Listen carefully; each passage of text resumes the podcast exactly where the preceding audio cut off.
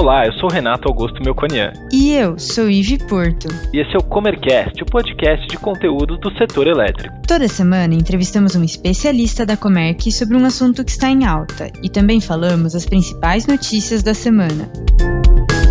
Nos próximos episódios do Comercast, vamos trazer uma série de entrevistas com clientes da Comerc que representam diferentes setores da economia. Eles falaram sobre os efeitos da pandemia do novo coronavírus para a empresa e segmento quais foram as medidas adotadas, as lições aprendidas com esse desafio inesperado e também sobre as perspectivas diante desse novo momento mundial. São seis episódios do Comerc Convida, com trocas riquíssimas sobre as boas práticas de cada empresa. Vale a pena ouvir. As entrevistas também estão disponíveis no nosso canal do YouTube. No primeiro episódio, convidamos Guilherme Santos, diretor de Supply Chain e Infra da DASA, líder em medicina diagnóstica no Brasil, com marcas como Delboni e Lavoisier.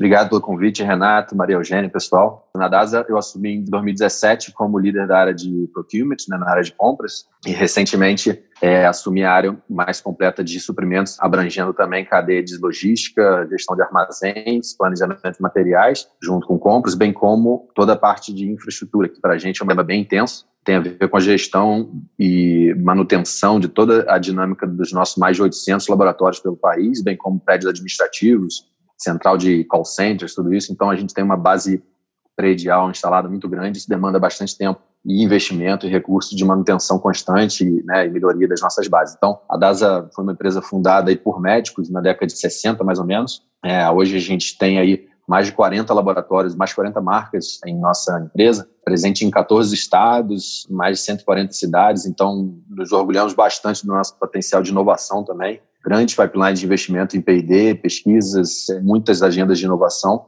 Somos uma empresa líder em medicina diagnóstica, que essa era sempre como foi a DASA posicionada, e mais recente a gente até expandiu um pouco essa questão de medicina diagnóstica, que hoje a gente se denomina até uma empresa mais abrangente no setor de saúde, quando a gente quer olhar para cuidados primários e também rede hospitalar. E temos aí para isso um braço comercial também novo, que é um braço que integra essas três verticais. Então você tem a vertical diagnóstico, você tem a vertical hospitais e a vertical cuidados primários, gestão de vidas ali, e temos esse braço comercial também criado no final do ano, justamente para integrar as três verticais e poder oferecer novos produtos, novas formas de, de atender o setor de saúde, seja para as operadoras, seja para os pacientes. Como eu falei, inovação, nos últimos anos a gente investiu mais de 3 bilhões é, quando a gente vê desde a incorporação de laboratórios, é, desenvolvimento de novas plataformas é, de, de, produção, vanguarda em modernidade, tudo tem de moderno em termos de execução de laudos, execução de protocolos de saúde, a gente investe pesado nisso. E também a parte como comunidade predial, né? reforma e a, a atualização das unidades, a abertura de novas unidades, retrofits, tudo isso é muito intenso, junto com a compra de parques, equipamentos de vanguarda. A gente, por ano, executa cerca de 270 milhões de análises, análises clínicas, a gente chama, então mais 70, 270 milhões de exames são feitos pela DASA todo ano, e exames de imagem, aí quando a gente olha desde ressonância, tomografia, ultrassom, raio-x, tudo isso, cerca de 8 milhões, tá? Então, com esses números bem grandiosos e a nossa presença aí agora já na América Latina, a gente expandiu para Argentina e Uruguai também no ano passado, a gente é a quinta maior empresa do mundo em gestão de saúde, em medicina diagnóstica, e agora saindo um pouco do Brasil, a gente já está presente na América Latina com marcas massas na Argentina e no Uruguai. O número mais importante aqui da chip final, hoje a gente se orgulha de ter um quadro de colaboradores de cerca de 24 mil. E aí, junto com os verticais, a gente está falando de mais 10 mil. Então, a gente tem no total 34 mil colaboradores. Isso tem sido um grande orgulho para a gente, da nossa expansão e até a gente vai falar bastante da crise hoje, como a gente se propôs a cuidar de todos os pacientes possíveis que a gente podia atuar, mas também de todos esses colaboradores. Então tem sido uma jornada de crescimento enorme e aí com o nosso propósito de cuidar de vidas, cuidar da saúde das pessoas, não apenas cuidar da doença, mas com a abordagem de cuidar da saúde também, que é o que a gente quer quando a gente integra diagnóstico, hospitais e cuidados primários, tá bom? Ninguém melhor do que a Data para iniciar esse nosso quadro de Como é que convida. Ninguém melhor do que vocês para estar tá tocando essa liderança nesse momento. Acho que é importante você comentar um pouquinho de como foi esse processo para a DASA, para inovar, para propor soluções. Começo falando lá desde o final do ano, quando a gente já estava em sintonia com as notícias que vinham da China, tudo que estava acontecendo, a gente já em janeiro já tinha um time forte de P&D aqui trabalhando em qual seria nosso protocolo de execução de testes do Covid. Então a gente já se preparava para isso. E foi quando, em fevereiro, a gente fez nosso primeiro teste Covid de paciente brasileiro, em fevereiro já. Então esse foi um marco importante para a gente, que tem a ver com uma preparação que começou lá desde dezembro, né? Que a gente já estava atentos ao que estava acontecendo no mundo e a gente, como protagonista aqui no diagnóstico, a gente não demorou em pesquisar e saber o que, a gente precisava, desde reagentes ou equipamentos, quais eram os protocolos científicos do momento.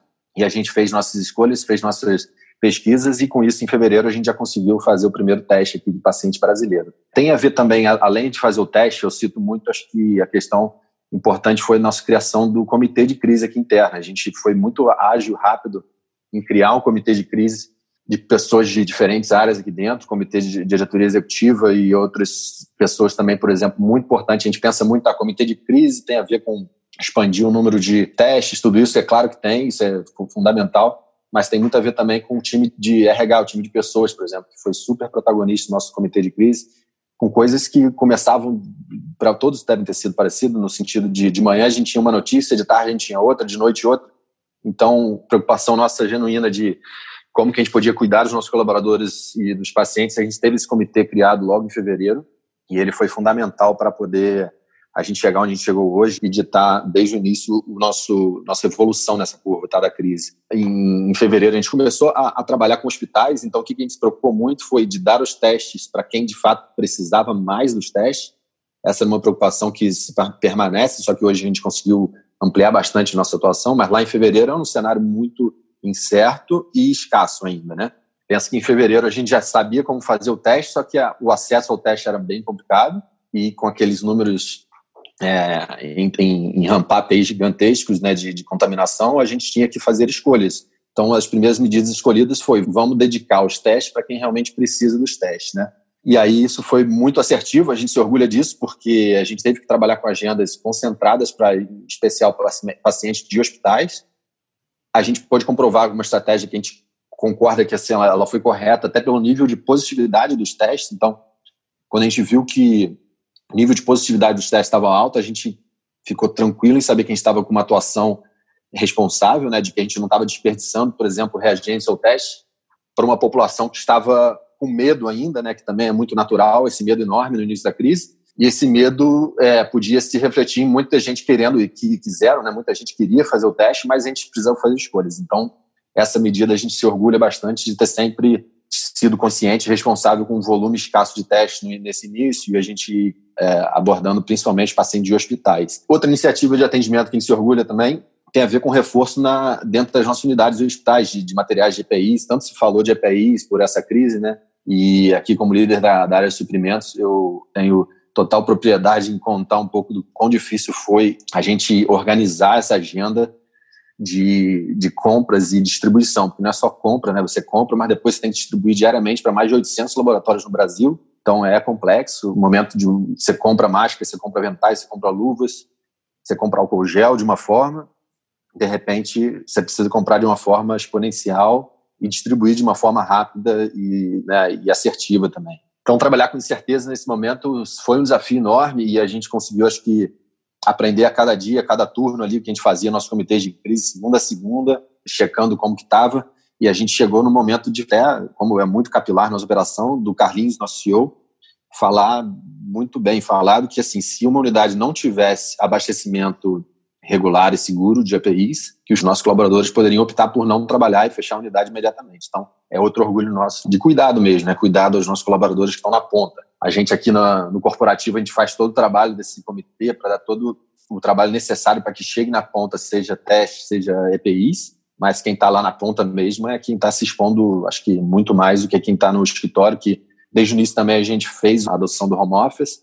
Então, lá em em março, a gente também optou pela política de home office, e aí com isso a gente veio aprendendo também, né, sobre abordagem de home office, é, a distribuição, enfim. Compramos, hum, sei lá, milhares de laptops a toque de caixa também, distribuímos, configuramos e distribuímos. Então, tudo isso aconteceu lá em, em março, sempre com essa pegada de, de proteger o colaborador, seja um colaborador de escritório, seja um colaborador da unidade, quando a gente precisou fazer importações gigantescas de máscaras, tem aprendizados aí nesse período que vocês vão levar para frente, processos que vocês mudaram e que vocês viram que vai ser interessante seguir com eles depois mesmo da crise? a gente fala muito da jornada do paciente aqui, né? Hoje em dia, se você está no setor de saúde, no setor de, sei lá, de varejo, as pessoas estão muito mais orientadas por uma jornada simples e ágil com seu smartphone tudo isso. E o laboratório precisa se adaptar e a gente passou por uma curva gigante de investimentos é, nessa linha, investimento de tempo, de tecnologia, de tudo. E a gente já estava, quando a gente chegou na crise, a gente acredita que a gente, por termos investido tanto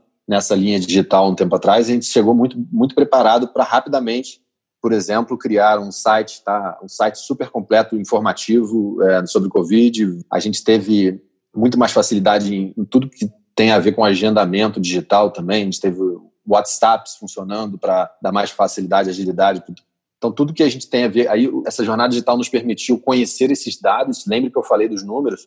A gente tem mais de 200 milhões de exames todo ano, 20 milhões de pacientes. Imagina quantos milhões de dados que a gente tem disponível dentro da DASA, dados é, super é, sensíveis, né?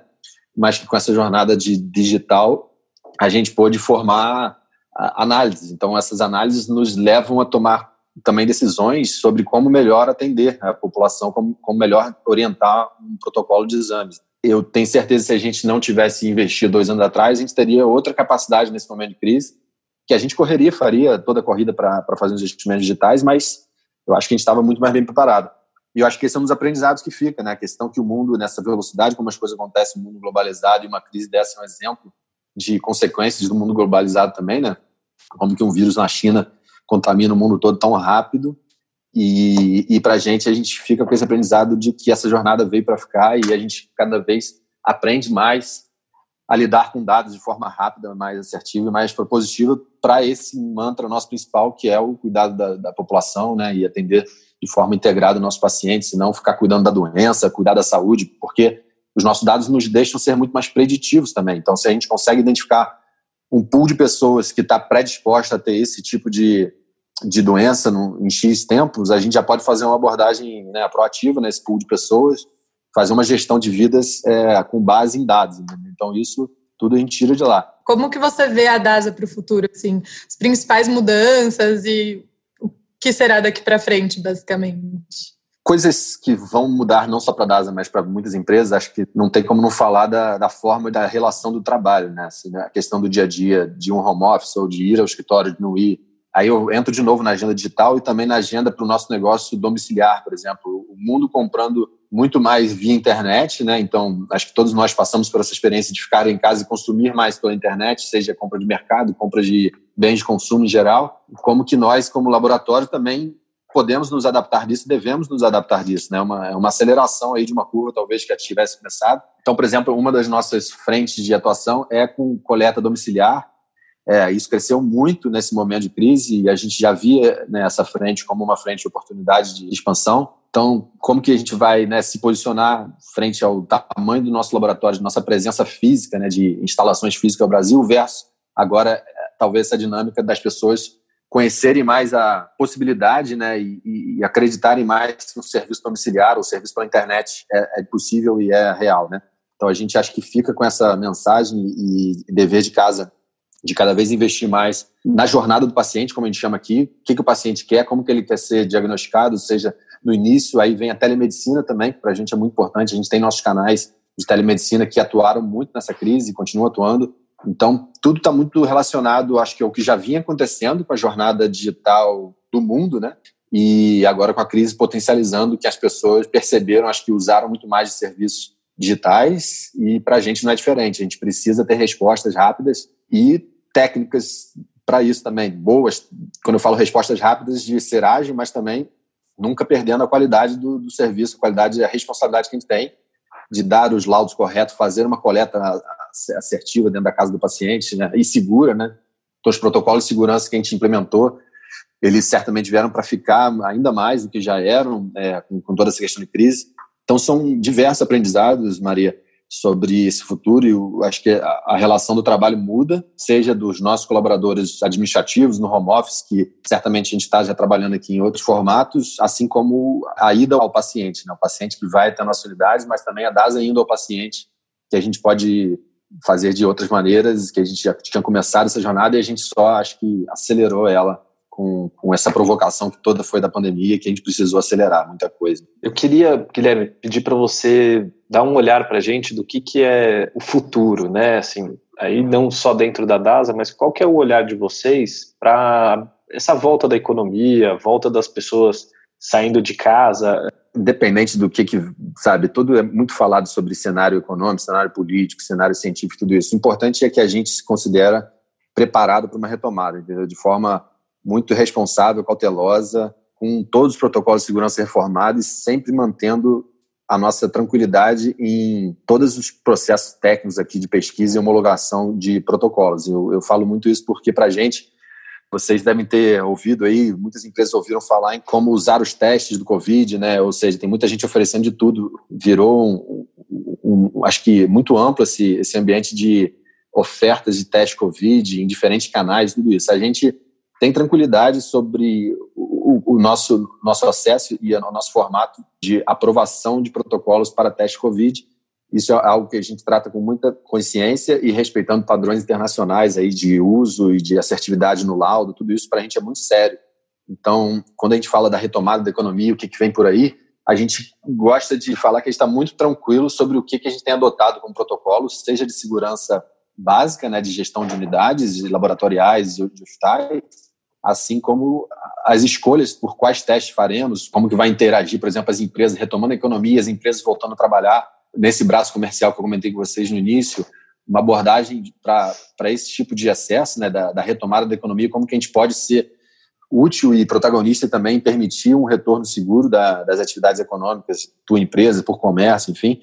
Então a gente tem uma abordagem não só de testar, de fazer teste por fazer, mas muito consciente no papel de até de consultoria que a gente pode prestar sobre quando fazer o teste, para qual grupo de colaboradores ou pessoas né, fazer o teste, sintomas, assintomáticos, assintomáticos, enfim, tudo isso a gente tem tranquilidade numa cartilha aqui de atuação que para a gente é importante nesse futuro, nessa retomada do setor.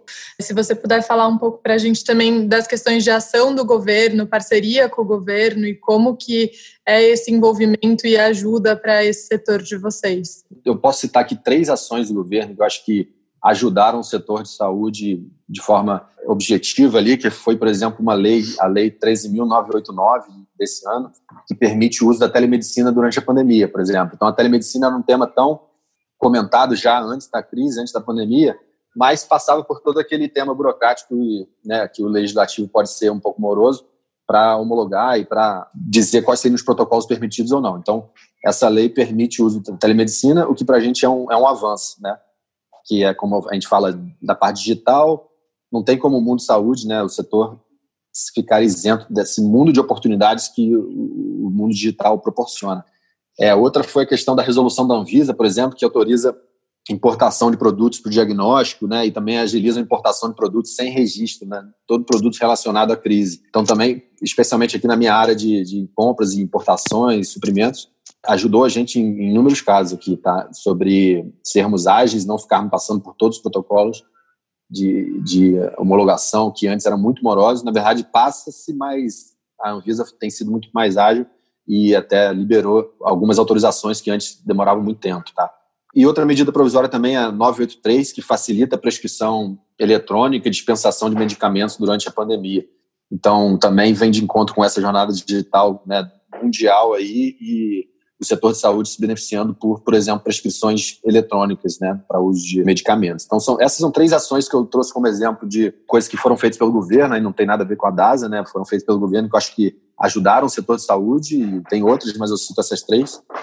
E aí a DASA em parceria com o que a DASA pode fazer para o Brasil também, né? não só como grupo privado aí de, no setor de saúde, mas também para o Brasil. Então gente, eu cito aqui a doação da DASA de 3 milhões de testes, que a gente anunciou aí bastante desde março para abril, em parceria com o Ministério da Saúde. A gente divulgou essa doação de 3 milhões de testes através de um centro de diagnóstico específico aqui em Alphaville, até em São Paulo. Então, esse foi um grande exemplo, acho que nos dá orgulho da DASA sendo protagonista e ajudando o Brasil a doação de testes para a população. E testes, certamente, com um protocolo rígido aí de qualidade, tudo isso como a gente acredita ser uma abordagem assertiva nessa crise. Então, acho que essas duas frentes eu cito como muito orgulho de termos sido protagonistas e poder ajudar o Brasil aí nesse momento de crise. e fica aí para a gente como acho, marco aí nessa gestão de crise. Tá? Eu queria agradecer pela sua participação e eu queria também, é, em nome da Comerc, agradecer pela parceria aí de um ano e meio entre a Comerc e a DASA. Queria pedir para você, para finalizar, deixar uma mensagem com, com as perspectivas da, da, empresa, da DASA e também do setor aqui para a gente. Obrigado pelo convite. Comerc é um, um grande parceiro nosso aqui.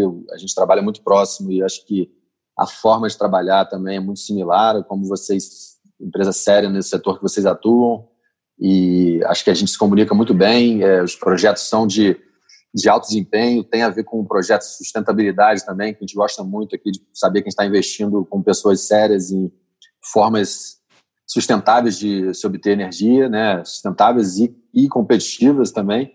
Então, isso vem muito de encontro com nossa cultura de eficiência e responsabilidade aqui com social, né? Estar no setor da saúde é uma grande, estar no setor da saúde é uma grande responsabilidade social e como grupo que somos aqui preocupados com toda a questão de cuidados de vida dos nossos pacientes, dos nossos colaboradores, é muito orgulho ter um parceiro como vocês também, que estão sempre conscientes e se provocam muito com crescimento da empresa de vocês e, e buscando projetos aí audaciosos e também muitas vezes sustentáveis. Né? Acho que a mensagem é, é muito nessa linha de que eu, eu, por exemplo, já passei por algumas crises na minha carreira, como supply chain, tudo isso, né? Desde fábrica pegando fogo, crises políticas e econômicas em países difíceis de comprar insumos, né? Mas acho que a crise de hoje, essa crise que a gente vive, é uma crise é, de outro tom, né? Uma crise que ela pode me deixar doente, pode até me matar. Então, é uma crise que ela é muito séria, ela mata pessoas. Então, ela é uma crise única, assim, de como a gente precisa lidar com ela no dia a dia, no, no micro, micro ações do dia a dia que elas podem significar melhorias de qualidade de vida para milhares e milhões de pessoas, né? Então acho que a, a, mensagem é que o setor de saúde se preparou muito. Eu, eu, vejo aqui dentro como que a gente estava em março, como a gente está hoje. E eu acho que as ações precisaram ser tomadas, essas questões de, né, de quarentena, tudo isso, para que o setor de saúde pudesse se preparar. Hoje a gente já tem muito mais acerto nas tomadas de decisões versus aquela correria de março. E isso significa que a gente tem capacidade de atender um volume maior de população, né, seja em centros de hospitais, seja em laudos, diagnóstico, tudo isso, e proteger melhor também os nossos colaboradores e, e os nossos pacientes, porque hoje a gente já tem muito mais tranquilidade em, em prever o que está acontecendo e em trazer estoques, tudo isso. Então hoje a gente já conversa sobre a crise de uma forma, pelo menos, muito mais controlada, muito mais organizada, justamente porque todo aquele tom de, de insegurança no dia seguinte, ele já é menor do que era em março, né? Então isso faz com que a gente possa continuar nosso comitê de crise, mas o comitê ele se molda por um outro tipo de, de conversa, né? Ele já, já, já começa a ter conversas desse próximo futuro, de como que vem aí, a gente tem muitas conversas sobre o ano que vem, o que, que deve acontecer, o que pode acontecer, os tratamentos já estão sendo mais conhecidos ali, as, muitos, muitas técnicas de vacinas ou de medicamentos sendo divulgadas, então tudo isso a gente está de olho. É muito sério, todos devem continuar se cuidando individualmente, como grupo, como empresa também, não negligenciar, porque é uma doença que a gente vê que ela é muito aleatória também, o que, o que às vezes acontece para um não acontece para outros, que torna mais difícil ainda qualquer tipo de ação em, em grande escala, né, porque às vezes o que funciona para um pode não funcionar para outros. Então, continuar tratando como ambiente muito sério, proteger-se todos, e como ambiente corporativo ainda mais, é o que a gente acredita nesse curto prazo aí dos próximos meses, porque não vai embora em poucos meses, mas acho que já dá para falar com mais tranquilidade sobre os mecanismos existentes para proteção, seja os EPIs que já estão disponíveis, as higienizações que já estão mais disponíveis, né, e como cada um, como indivíduo, deve ter consciência e ajudar o grupo, né. Obrigada, Guilherme, por ter conversado com a gente. É sempre um prazer falar com você. Uma conversa obrigado, muito interessante, obrigado, uma excelente inauguração do quadro. É isso aí. Bom, Muito obrigado. obrigado pela, poder contribuir. Sucesso no quadro de vocês e contem com a DAS aqui, e assim como contamos com a Comerc nos nossos projetos aí.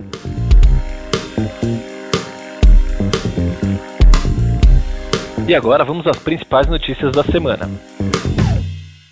Brasil é o quinto país que mais criou vagas de emprego em energia solar em 2019.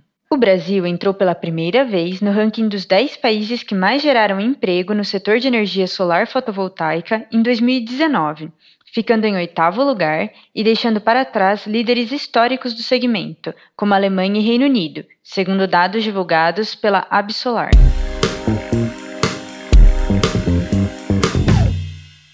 Fim do desconto acelera projeto dos renováveis.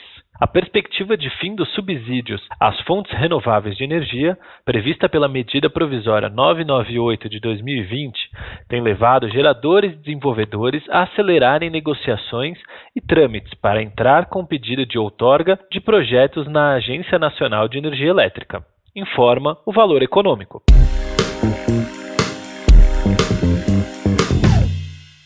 Setembro, aumenta o número de empresas autorizadas no mercado de gás natural. O mercado de gás natural recebeu mais autorizações da Agência Nacional de Petróleo, Gás Natural e Biocombustíveis em setembro, na comparação com os últimos meses. Para as comercializadoras do segmento, foram aprovadas cinco novas empresas no último mês. Os dados são do levantamento da Megawatt, com base nas autorizações publicadas diariamente no Diário Oficial da União. Refinarias a plena carga teriam efeito sobre o PIB. A operação a plena capacidade das 13 refinarias da Petrobras, e não no nível médio de 75% registrado no primeiro semestre do ano, teria impacto positivo superior a 3,6 bilhões de reais sobre o PIB brasileiro, além de pressionar para baixo a inflação medida no setor de transportes, alimentos e bebidas, entre outros. Gostou desse episódio? Ficou com alguma dúvida ou tem alguma sugestão de tema para o Comercast? Mande para a gente em faleconosco.comerc.com.br ou nas redes sociais. Até, Até a, a, próxima. próxima.